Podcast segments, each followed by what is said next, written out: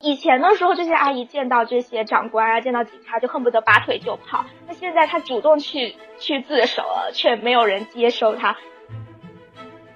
他就有提到一个概念叫跨国母职，这些东南亚女佣在台湾工作，然后会把自己挣到的钱去寄回母国，用来当做孩子的抚养费，然后也会寄送很多食物啊、衣服啊，用来去弥补他孩子缺失的母爱。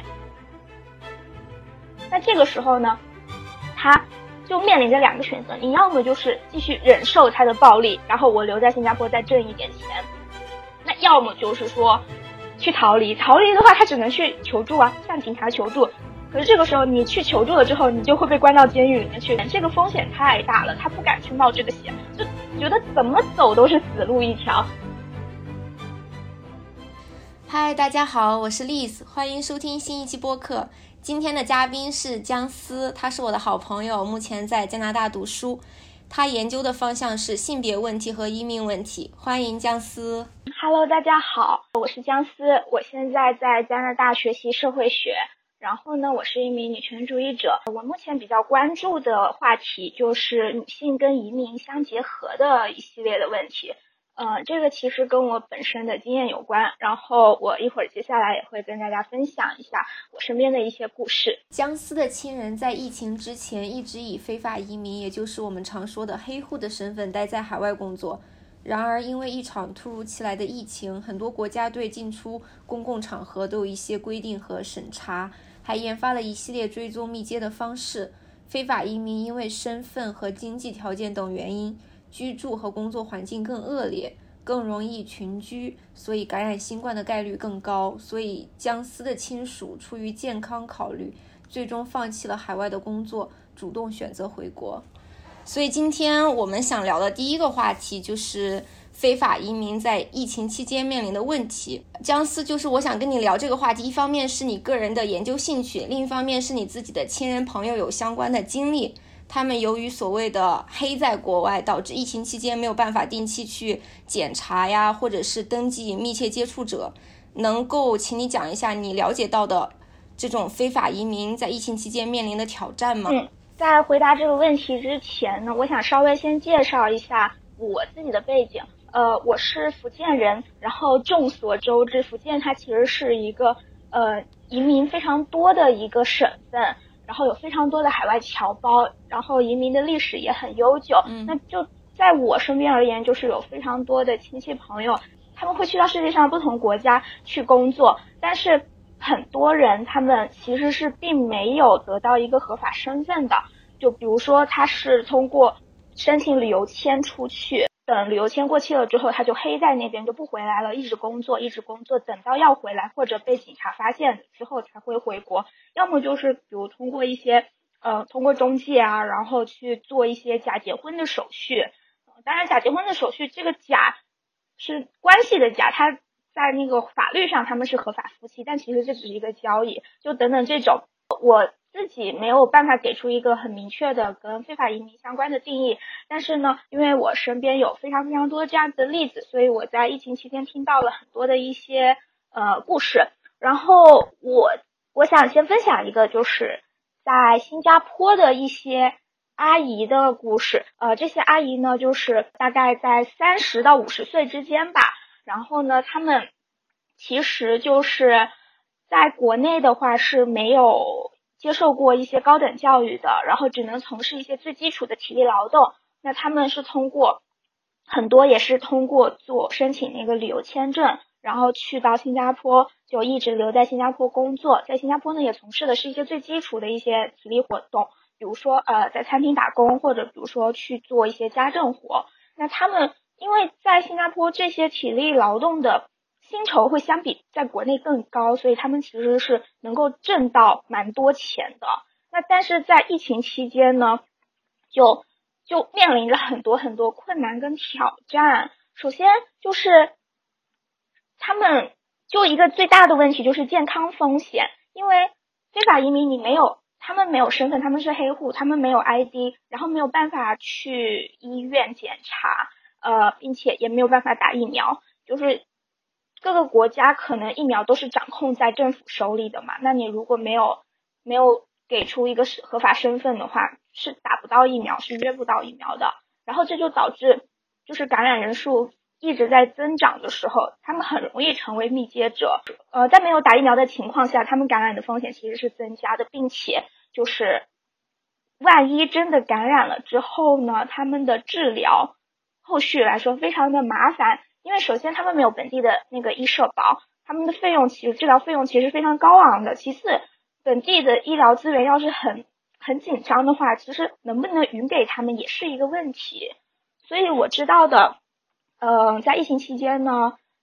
一开始的时候，这些阿姨们他们的精神都是非常紧绷的，他们不知道自己应该要做出什么样的选择，要不要回国，还是继续留在这儿，跟着一些当地政府可能做出一些。lockdown 的一些呃封锁或者怎么样，他们被关在家里也没有办法出去工作，因为他们的工作是没有办法就是居家的嘛，他们必须要到实地去做，那也没有那个收入，经济来源也暂时断了，所以那个时候就导致他们的压力非常非常大。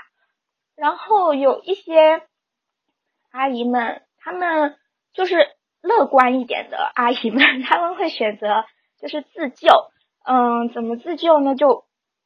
比如说，呃，每天要吃两颗鸡蛋，要不停不停的喝牛奶，然后去补充足够的蛋白质。然后出门的话，可能会戴两重口罩。然后家里就会备那个血氧仪跟那个药店买的那个自我检测的检测病毒的那个检测盒，嗯，然后每天都检查心率啊，保持很高的消毒频率，这样就是他们唯一能做的，只能是。这样的一个自我保护的一个事情。刚刚听你描述，这些非法移民在疫情期间大概面临三重风险。嗯，第一个是健康风险，嗯，第二个是失业的风险，也就是经济方面的压力，第三个是精神方面的压力。这三重风险都因为他们非法移民的身份被放大了，让他们在这个时候显得举步维艰。对，是的，而且。就不管他们有没有合法身份，他们是移民，就肯定需要处理的是国跟国之间的一个边界的讨论。然后，嗯，就前一段时间，就前几个月，呃，还是还是讲新加坡的那个疫情，因为我认识的大部分的阿姨，他们都在新加坡。然后前几个月呢，新加坡的疫情就是快速反弹，那么小的一个国家，每天日增。呃，一千多、两千多、三千多，就是好像有有最高的都日增五千多了吧。然后这些阿姨们，因为他们实在是没有办法面临这一些这些风险，然后并且有些人也成为了密接，就所以没办法，他们最最终就只能选择回国。然后回国的时候呢，因为新加坡的呃移民法其实非常非常严格。就是非法滞留的话，他们会面临一个月的刑期，就是他们需要被关押到新加坡的女子监狱里面去。在关押到监狱里面去的时候，还需要上法庭，就上法庭，法官会给你量刑。那除了非法滞留之外，他们还有一些情况是，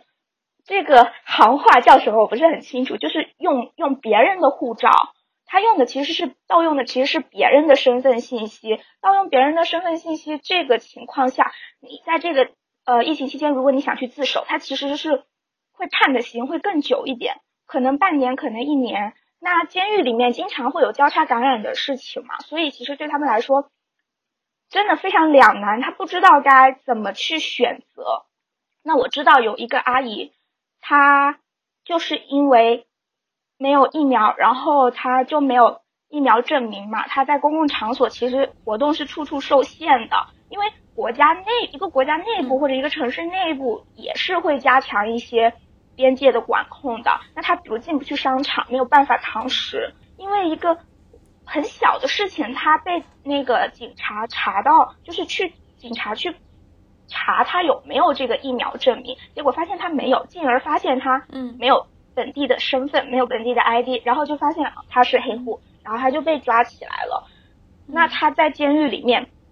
就感染了新冠，这是一个非常令人难受的事情。他其实已经康复，但是他有一个检测就是一直是阳性，他现在是没有办法回国的。然后，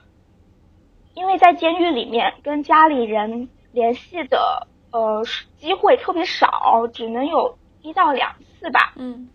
所以他在报完平安之后，一周还是一个月？嗯，我了解的是，呃，非法滞留的黑户，他们被关到监狱里一个月的话，会有两次报平安的机会。就是也不能说报平安吧，他们是会会称这个机会为报平安，但其实只是嗯跟外界联系的一个机会，有两次。对，然后那个阿姨她其实是已经快要被放出来了，在她服刑快结束的时候，她感染了新冠，然后她已经没有机会可以跟外界联系了。但是后面是怎么知道这件事情呢？因为前一段时间疫情特别严重，有特别特别多的阿姨，他们都。都选择了去监狱，要么选择自己回国，要么就是也是像那位阿姨一样被发现了。然后他们在监狱里，因为是其实一开始在外面的时候，他们可能彼此都多多少少有些联系，要么互相认识，要么是朋友的朋友。然后或者因为你是中国人，所以我会选择跟你中国人待在一起。然后另外一个阿姨她出来之后，把这个消息带到了外面，告诉了其他的朋友们。然后让这些朋友们帮忙找那个阿姨的亲人的联系方式，因为我们都是福建人嘛，就我们是同一个地方的。然后就是帮忙找联系方式，找到那个阿姨的儿子，告诉他你妈妈现在在监狱里面，啊，但是他感染了，所以他目前还没有办法回国，但是他现在很安全，就请他们放心。我当时就想了一下，如果我是这个阿姨的小孩，我的妈妈遇到这样子的处境，嗯，那我真的会焦虑疯了。所以，听到这件事情的时候，真的特别特别难过，非常非常伤心。可是我们什么都做不了。对我刚刚听你讲，我真的一方面特别的难受，另一方面我也很感动。就是他们这些女性在海外已经这么艰难了，还会互相帮助、互相支持，是这样子的，很难得。是这样子的，我想补充点，你刚才说互相帮助这个事情，很令我不能接受、不太接受的一点，他们这些被抓进去的非法移民呢，他们在跟长官打交道的过程当中呢，长官会问他们，你愿不愿意出去当我们的闲人？就是他当线人的这个情况下是有一个合法身份可以待在监狱外面的，但是他需要帮警方一起去检举这一些跟他一样的其他的就非法留在新加坡的一些。呃，人吧，有一些人他们会选择说，我愿意这样做，我可以多换几个月待在这，我可以多挣一些钱。但是有一些阿姨他们是不愿意接受做这样子的事情的，包括他们如果去自首的话，去找警察前，他们会把自己手机里所有的呃跟那些朋友的联系方式、聊天记录通通都删除掉，短信也要删除掉，因为他们之间，他们一般不会英语，但是他们之间就是。做工都是靠朋友互相介绍的，一个推荐一个，一个推荐一个，所以其实平时会跟朋友有很多的往来，也都是一些女性朋友。所以这个时候，在进监狱前删除掉联系方式的这一点，其实也让我很感动。其实是出于一种对朋友的保护，因为他完全可以不需要做到这一点，并且如果有些人他愿意的话，他可以通过把朋友的信息告诉长官这个事情，来让自己获得。一些利益或者获得一些自由，我还想再讲一个比较有呃有意思的现象吧，就是在这个疫情期间的时候，有一些阿姨呢，她们就会选择说回回到自己的母国，然后他们就会去移民局自首，去移民局局自首，这是一个非常大的决定，但是很滑稽的是，有一个阿姨她去了第一次。被拒绝了，去了第二次又被拒绝了。她直到第三次的时候，那个移民局的长官才说：“那好吧，那你来吧。”前两次他们都说：“现在我们的监狱人太多了，没有办法再让你来了。”就以前的时候，这些阿姨见到这些长官啊，见到警察就恨不得拔腿就跑。那现在他主动去去自首了，却没有人接收他，可能就是就是我通过这个事情，我通过这个现象，我就能想象到这些非法移民的。数量其实并不在少数，嗯，就其实真的还是一个蛮大的一个群体性的问题。你刚刚提到的新加坡移民局用一点点好处试图让非法移民之间互相举报的方式，真的太符合新加坡这个国家的文化了。新加坡就是一个非常典型的强权国家，那么强者最擅长的就是利用自己的优势地位。给予一点点好处，威逼利诱，让弱者之间互相内斗，他们就坐收渔翁之利。我觉得真的超级卑鄙，但是他们又是合法的，这个就是很讽刺的一件事情。是这样子的，是这样子的，就是在他们的法律里面，这是一个正义的事情，但其实对于这些阿姨来说，这并不是一件正义的事情。我们聊到这个，你觉得是跟国家制度、国家文化有关吗？比如说新加坡，其实我们很多都知道，虽然它是一个发达国家，它是一个所谓的资本主义国家，但是它它也是一个公认的强权国家，它崇尚。领领袖的个人领导力，崇尚的是一种比较强大的凝聚力，但是在这样的情况下，对于渺小的个人就会忽视了，他的人文关怀就会显得非常的微小。你觉得不同国家制度、不同国家文化在疫情期间对非法移民的态度有什么不同吗？我觉得肯定还是有的，因为我现在在加拿大嘛，然后我有一位亲戚，他也在加拿大。他也是非法滞留，通过非法滞留的方式留在加拿大工作了十多年，但是呢，他也是今年选择回国。可是他不需要面临像在新加坡的阿姨一样面临的，呃，比如要上上法庭，然后要进监狱，他不需要面对这一些，他只需要买一张机票，然后在边境局跟长官。说明自己的这个情况之后，他就回国了。他唯一面临的一个问题就是护照上或者他的旅居史上会有这样一段的黑历史吧。然后他以后再申请加拿大的签证或者申请其他一些英联邦国家签证或者美国的签证可能会有点困难。但是他不需要面临这一些处罚。就说到这儿，其实我觉得这样一个惩罚的措施，包括上法庭的时候，他们是需要戴上手铐跟脚铐的。他们是被关押在女子监狱里面的，关押在女子监狱里面的罪犯呢？我其实不想称他们为罪犯，或者说那些那些女住在女子监狱里面的人，他们的罪就是有重有轻，有比如像他们这样非法滞留的阿姨们，也有一些甚至有些毒贩呐，然后包括一些呃经济纠纷呐，包括呃一些民事纠纷，他都关押在一个监狱里边，所以。这种情况下会让这些阿姨们有很大的心理上的一种羞耻感。其实他们明明什么都没有，我我不能说他们什么都没有做错啊，因为他们既然选择了出国，他们其实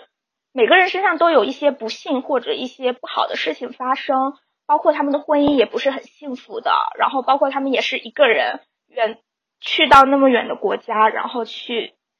做这么多事情，做这么多工作，然后，但是他现在会被他这个法律系统定义为罪犯，然后他们戴上手铐跟脚铐的时候，每个人都哭了。我记得有一个阿姨，她她说他妈的，我又不是做了什么杀人放火的事，为什么要这样对我？就对他们来说，其实真的非常的难受，这种羞耻感，就是他们明明没有伤害任何人。只不过是为了自己生存美好的生活，挣一些钱生，可能就是生存，而却要面临这样的一种羞辱。但是我觉得，即使听了你刚刚的分享，还是会有一批人，他们会说：“那你在海外那么辛苦，你没有身份，你受到歧视，你为什么还是要黑在那里？你不愿意回来呢？”我觉得就是我们刚才讲到的是生存的问题。他们需要挣钱。我刚刚也有介绍过，就是我接触到的这些非法移民的女性，这些女黑户，她们的年龄其实一般都是三十到五十左右，而且几乎啊无一例外，我接触到的这些阿姨们，她们的婚姻都非常的不幸，各有各的不幸。然后，嗯，在国内工作，她们因为教育啊，或者因为地域，反正各种原因限制。他在国内从事这种基础的体力活动挣不到这么多钱，但是他们需要养孩子，有些人甚至还需要养老公，并且还需要替老公还债。就每个人都各有各婚姻的不幸。如果说他们是像现在我们所说的那么幸福的小家庭主妇啊，他们完全没有必要离家那么远，一个人去挣这么多钱，也没有必要说我一直留在海外去忍受这一些歧视啊或者怎么样的。对对。我我的理解是你描述的这些阿姨，她们其实跟很多中国农村妇女跑去中国一线城市北京、上海去打工，其实没有什么两样，只不过跑到发达国家工资会更高一些，但同时意味着他们面临更多的风险、更多的歧视。是这样子的。然后我们知道好多农村的女性，她们去中国一线城市打工，如果做保姆这种这种工作的话，其实工资一个月有一万多。那么在发达国家，比如说新加坡，根据你的了解，他们做这种体力劳动工资大概是多少？每个月工资肯定会是五位数以上的。比如说我了解的一些家政工作，得看他们自己。给自己安排多少活，他们的时薪其实都非常非常高，呃，比如一个小时四十到五十新币，大概是这样子的一个水平。但是因为我没有深入调查过，我不知道这是不是一个平均水平。然后如果做的多的话，比如有些阿姨呢，她们呃非常非常急于攒钱，她们一天就会做呃三到五户。那这样子一天下来挣的钱其实就非常非常多。那如果比如一天做五家，就上午做两家，下午做两家，晚上再做一家，其实是非常非常辛苦的。但是有一些阿姨呢，她可能又比较注重说我自己个人身体的一些健康问题，我做不了这么多活，我还是得给自己留够一些生呃那个休息的时间。然后他可能一天给自己安排两家，或者一天只安排一家这样子，就是所以他是根据。他们是有所选择的，在我看来，他们其实是能够去选择。我如果愿意挣钱，我可以挣到更多的钱。因为你知道，我们福建，尤其是福建福建的乡村，大家一直对盖房有一个特别强烈的执念，就是非常想要盖一个大别墅。然后很多人去到海外的终极目标 就是我要盖房子。然后有些阿姨呢，他们就会帮家里去挣。挣出这样一栋盖别墅的钱来，然后盖一栋别墅其实也都需要一百万左右，他们又要盖很高的楼，然后又要装修，所以其实几乎待了十多年的阿姨们累计下来也都挣，肯定会挣百万以上的钱，有一些阿姨甚至还挣到了五百万。但是对于他们来说，现在他们手里其实并没有那么多的钱，因为这些钱她需要补贴家里，她需要养孩子，她需要补贴她老公，甚至要承担一些。很多一些，比如说，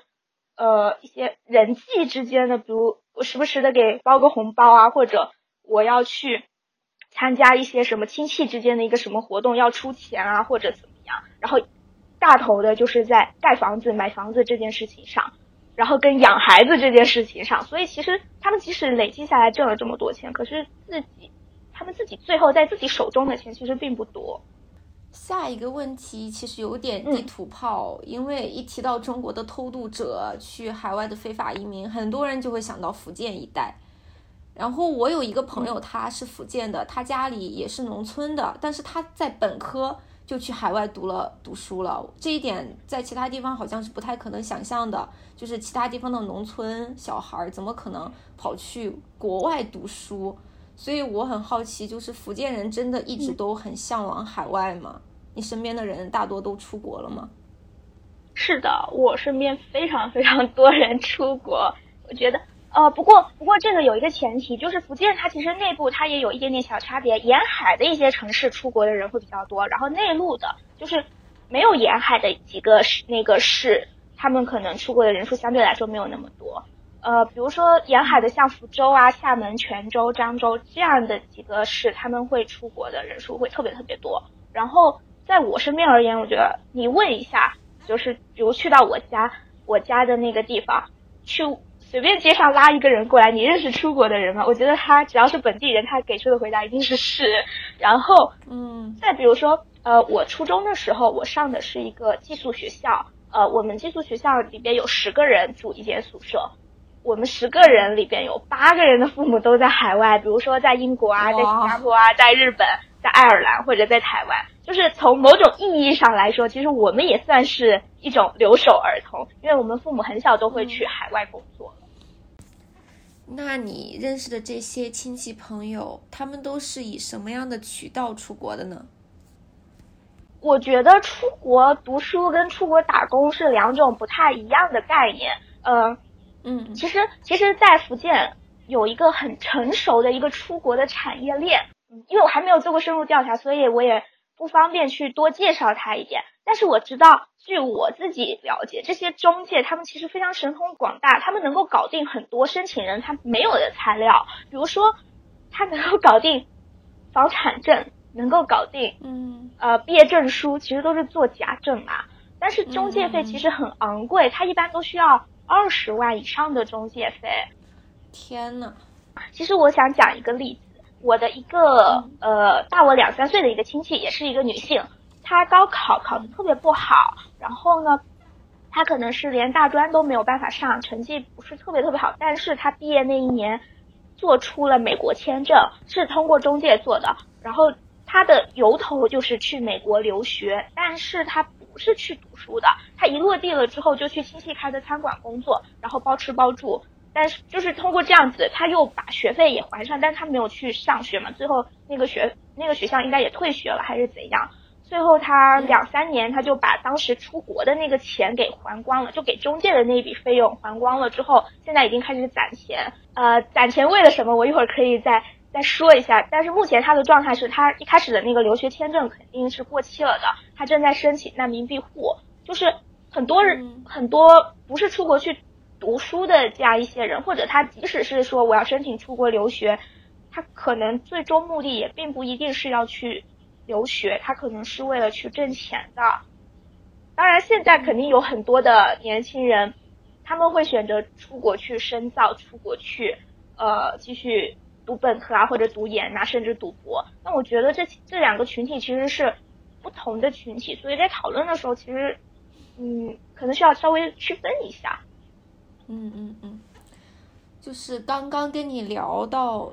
那些阿姨们，他们在海外打工挣钱，但实际上他们挣的钱自己并自己根本拿不到多少，很多要用来养孩子、给家里还有盖房子。我就觉得这些女性她们其实是受到双重剥削，自己本国内自己的家庭的剥削和在海外。对他们劳动力、体力的剥削，你应该很清楚，在性别研究里面有个理论叫 intersectionality，中文翻译为交叉性或者多元交织性。它是一九八九年黑人女权主义学者 Kimberly Crenshaw 提出来的，用于描述黑人女性所受到的各种各样的歧视与压迫，是一个非常重要的女权主义研究理论框架。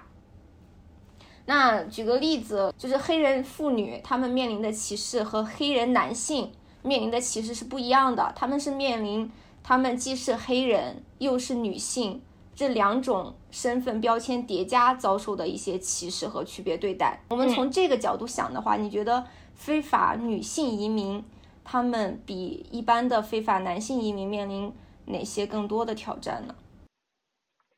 嗯，首先的话。就我想先讲最重要一点，就是关于呃传统的性别分工和一个母职责任的这个问题。就是在我们的传统的性别分工里，那女性常常要履行的是呃家庭私领域的，比如说做家务，然后照顾父母，然后育儿责任等等这样子的一些事情。那对于男性来说，就是我要走到家庭之外去挣钱，然后去抚养家庭。可是就对于这些。非法女性移民来说，他们其实可能，或者说不是可能，他们需要承担的是母职和挣钱的这样一种双重责任。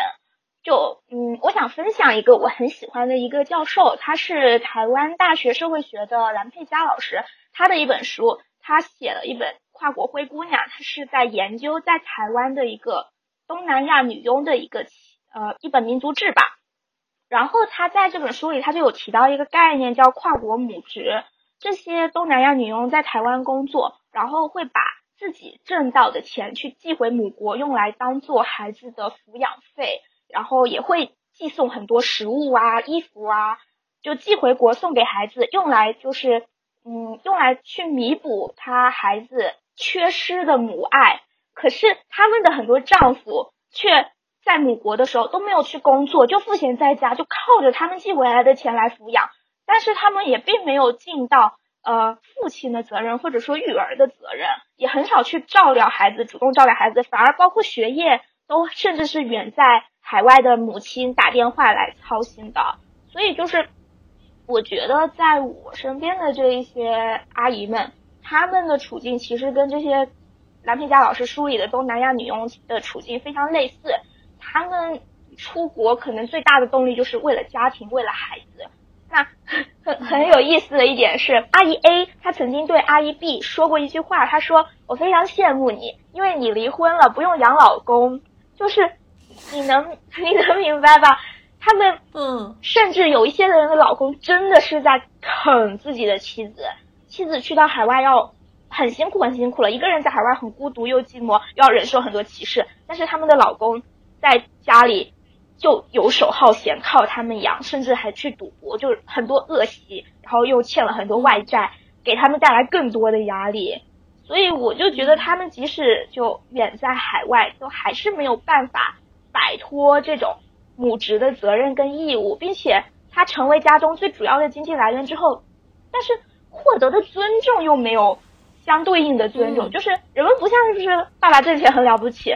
就是。有些老公觉得，就一边心安理得拿着那个阿姨们寄回家的钱，一边又觉得，哎，你这个人就是还是太没本事啊，或者怎么样，又又觉得自己的脸面过不去，又担心被别人笑啊，靠老婆养啊，等等，就是心情很复杂，又没有给这些阿姨们足够的尊重跟回报，我就觉得真的，唉，太太令我无语和生气。很多人以为说，当今社会中国女性随着你经济地位的提高。你的社会地位必然会提高，我觉得这这是一部分是对的。我们当今的女性很多由于自己很有钱了，就不会想考虑婚姻啊，嗯就是想自己过就行了嘛，这是经济独立给你带来的一种自信心。但是哦，对于还有很多女性来说，即使你经济地位提高了，你是家里的经济顶梁柱，就像你那些阿姨，她们仍然没有获得任何社会地位的提高，在家庭地位里也并没有提高。仍然是背负着各种各样的压迫和责任。哦，我刚刚有提到的一个呃大我两三岁的那个去美国留学的那个亲戚，他还关了当时的中介费用，但是他现在挣的钱呢，就我听来的是说他的爸爸妈妈要求他多挣点钱帮家里盖房子。可是你知道吗？在农村一般来说家里的房子的呃产权都是归男孩所有，他还有一个弟弟。我我跟他其实没有很很很频繁的去联系，但是，但是我我想我如果跟他联系上了之后，我肯定会跟他说，你要多留点钱给自己，你不要把你自己挣的所有钱都寄回家去盖房子，不可以这样子，就是你自己的辛苦钱，你要多替自己考虑一点点。就但是就就他不是个例，就即使他那么年轻，他也才二十多岁，二十多岁、三十多岁、四十多岁、五十多岁的女性，他们。都承担着这样一种义务，并且，呃，我觉得在家里的这些人，在国内的这些他们的亲朋好友，一方面是会觉得啊，我家女儿会挣钱，真的很有本事，但是另一方面还是在，嗯，继续进行着某一种剥削，比如重男轻女啊，比如说呃母职惩罚等等等等。非常有意思的一点是中国福建、广东，包括。台湾啊，香港那一带经济非常发达，有着非常悠久的出国历史，海外侨胞群体数额庞大。你包括你自己的很多亲属都去海外打工工作，嗯，在海外那些发达国家生活，按理说应该也接受当地的文化价值观，但是但是这样的地方却保留着中国最传统、最封建的一些文化或者说习俗。比如说宗族派系、焚香祈福、大男子主义等等，嗯，这到底是为什么呢？你有没有这样的感觉？我有，但我觉得他们受海外影响这一点，我觉得很神奇，因为，呃，在福建，它有一个很浓厚的一个宗族观念，就是是一个宗亲社会。然后去到海外，去到海外呢，因为他们。并不能够仅靠个人就很好的在海外生存下来，他们一般都是，比如我选择国家的时候，我选择去国家哪个地区的时候，都是要先看我有没有熟人在那里，然后靠着熟人去一个一个接一个，一个牵一个去把人一起拉到海外来，所以其实他们到海外还是跟。一些我身边熟悉的人，有相同文化背景的人打交道，然后他们跟本地社会的一个融合度其实也是非常低的。尤其当他们还没有合法身份的时候，他们更不可能去主动融合本地社会，他们只能够去跟我其他一起，比如一起从福建来的朋友或者其他的中国朋友一起打交道这样子。所以我觉得这种影响在他们身上到底是大还是小？影响肯定是有的，但是我觉得还没有大到能够让他们去呃反思啊，或者去考虑这一些不对等的一些。对你身边还有更多的案例可以分享的吗？从女权主义和那个交叉理论来理解。有，我还想再分享一个阿姨。就如果说在讨论到交织性的那个问题，最大的问题我觉得是暴力。这个暴力就是，如果从交织性来讲的话，交叉性来讲的话，它就是由呃性别啊、阶级啊，还有种族等等因素交织在一起，然后。这一下子就去施加给这些非法女性移民的，因为你刚刚提到那个 credential，我就我之前上课有一篇 reading，他在那篇就是他写的，然后他在那篇文章当中就有提说，他在洛杉矶的一个呃少数族裔社区里观察到的一个现象，就是许多像那个妇女庇护所，就是那个 shelter 寻求帮助的有色人种妇女，他们就嗯很多都在经历着家庭暴力。然后也特别贫穷，也找不到工作，等等等等。然后他还讲到了一个呃，这些有色人种妇女里，其中有一些是移民，她不是本地人，她不是 local，她是有色人种女性移民，她们就更加难以摆脱这种处境。就比如说，嗯，他们的伴侣对他施加。肢体暴力的时候，他们很难去向外界求助，因为有一个很重要的原因，就是 Crenshaw 他有写到说，他们需要依靠丈夫获得合法的签证啊。当然，他这个背景是在美国嘛，他如果在还还没有获得永居之前，他们只能一直忍受丈夫的暴力，因为他们移民的目的就是为了换一个国家生活，可能说我能够在这里获得更呃提高我的生活水平，但是结果他们的丈夫，他们的美国丈夫是一个家暴狂。这这种问题，其实在我身边的阿姨也有发生。嗯，有一个阿姨呢，她是在新加坡工作，她从具体从事什么工作我不是很了解。她是怎么去到新加坡的呢？她就是用了别人的 ID，用了别人的身份，所以这种情况，她也是通过中介出去的嘛。那这种情况下，他被判刑的那个时期是更长的。然后他有一个新加坡伴侣。这个新加坡伴侣控制欲特别特别的强，经常打他。那在疫情期间，也是在这两个月之间的事情。那这个时候呢，他就面临着两个选择：你要么就是继续忍受他的暴力，然后我留在新加坡再挣一点钱；那要么就是说去逃离。逃离的话，他只能去求助啊，向警察求助。可是这个时候你去求助了之后，你就会被关到监狱里面去。那关到监狱里面去关。比如半年关一年，这个风险太大了，他不敢去冒这个险，就觉得怎么走都是死路一条，你知道吗？他他最后选想到的一个解决办法就是求神拜佛，就是去拜观音，希望观音保佑他，让他能够不再挨打，让他能够继续在呃顺利的多挣点钱，或者让疫情赶快缓解了，然后他也有勇气去监狱里面。所以就是没有任何求助的途径，他也没有。发生的渠道，然后也没有人知道他正在经历这些事情，真的还挺难过的。我有一个类似的案例可以分享，就是我有一个加拿大的朋友，他们家是印度裔，但是是从他爷爷那一代就移民到了加拿大，他妈妈就是在加拿大出生和长大的，但是他爸爸呢就会以前经常家暴他妈，在他很小的时候。有一次，因为是声音太大了，邻居就报警，警察就过来了。但一个很有意思的现象就是，白人警察他看到是印度裔的家庭暴力，他感觉自己好像没有资格插手。即使他们是警察，即使这是加拿大，他们就好像觉得说，你们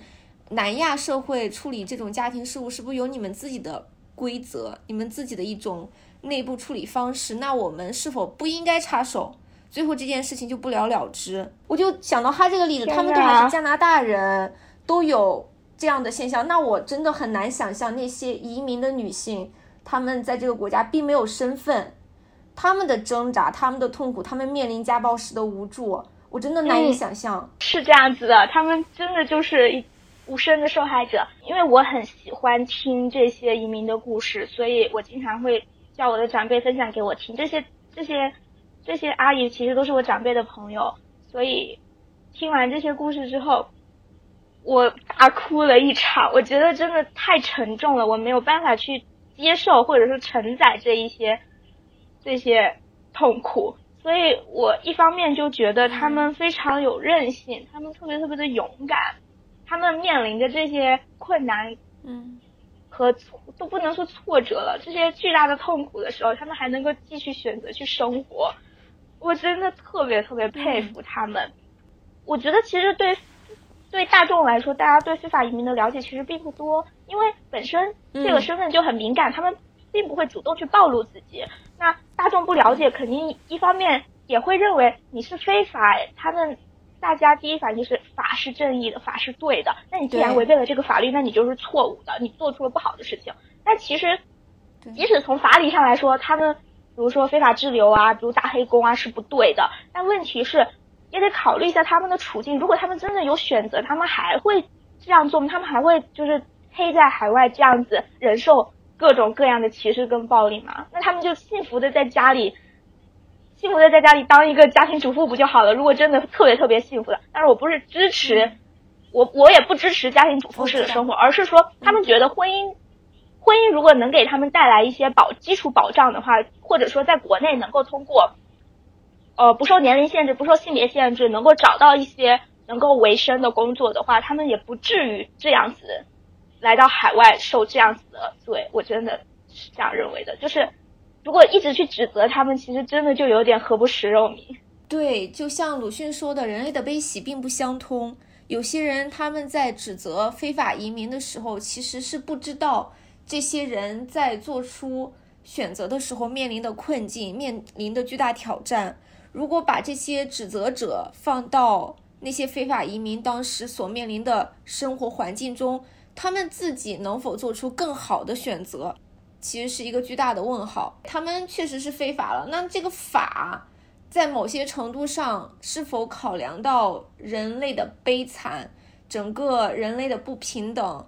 有的人生活在天堂，有的人生活在地狱。那这些生活在地狱的人想要谋求更好的出路，真的有罪吗？真的就犯了什么样的法呢？所以我觉得，在讨论一些非法移民问题的时候，大家如果能够有更多的体谅，想到人类共同体，想到人类的渺小、命运的悲哀和不平等，多一些体谅和包容。嗯，是的。希望新的一年，疫情赶快赶快消失，大家生活能越来越好。嗯，是的，我也非常非常希望，希望这些。包括我在监狱里的那位阿姨，包括正在忍受家暴的阿姨，他们新一年的生活都会出现转机。真的非常非常希望他们能过好一点。非常感谢姜思的分享，希望以后还能跟你一起聊更多的话题。好，拜拜，拜拜。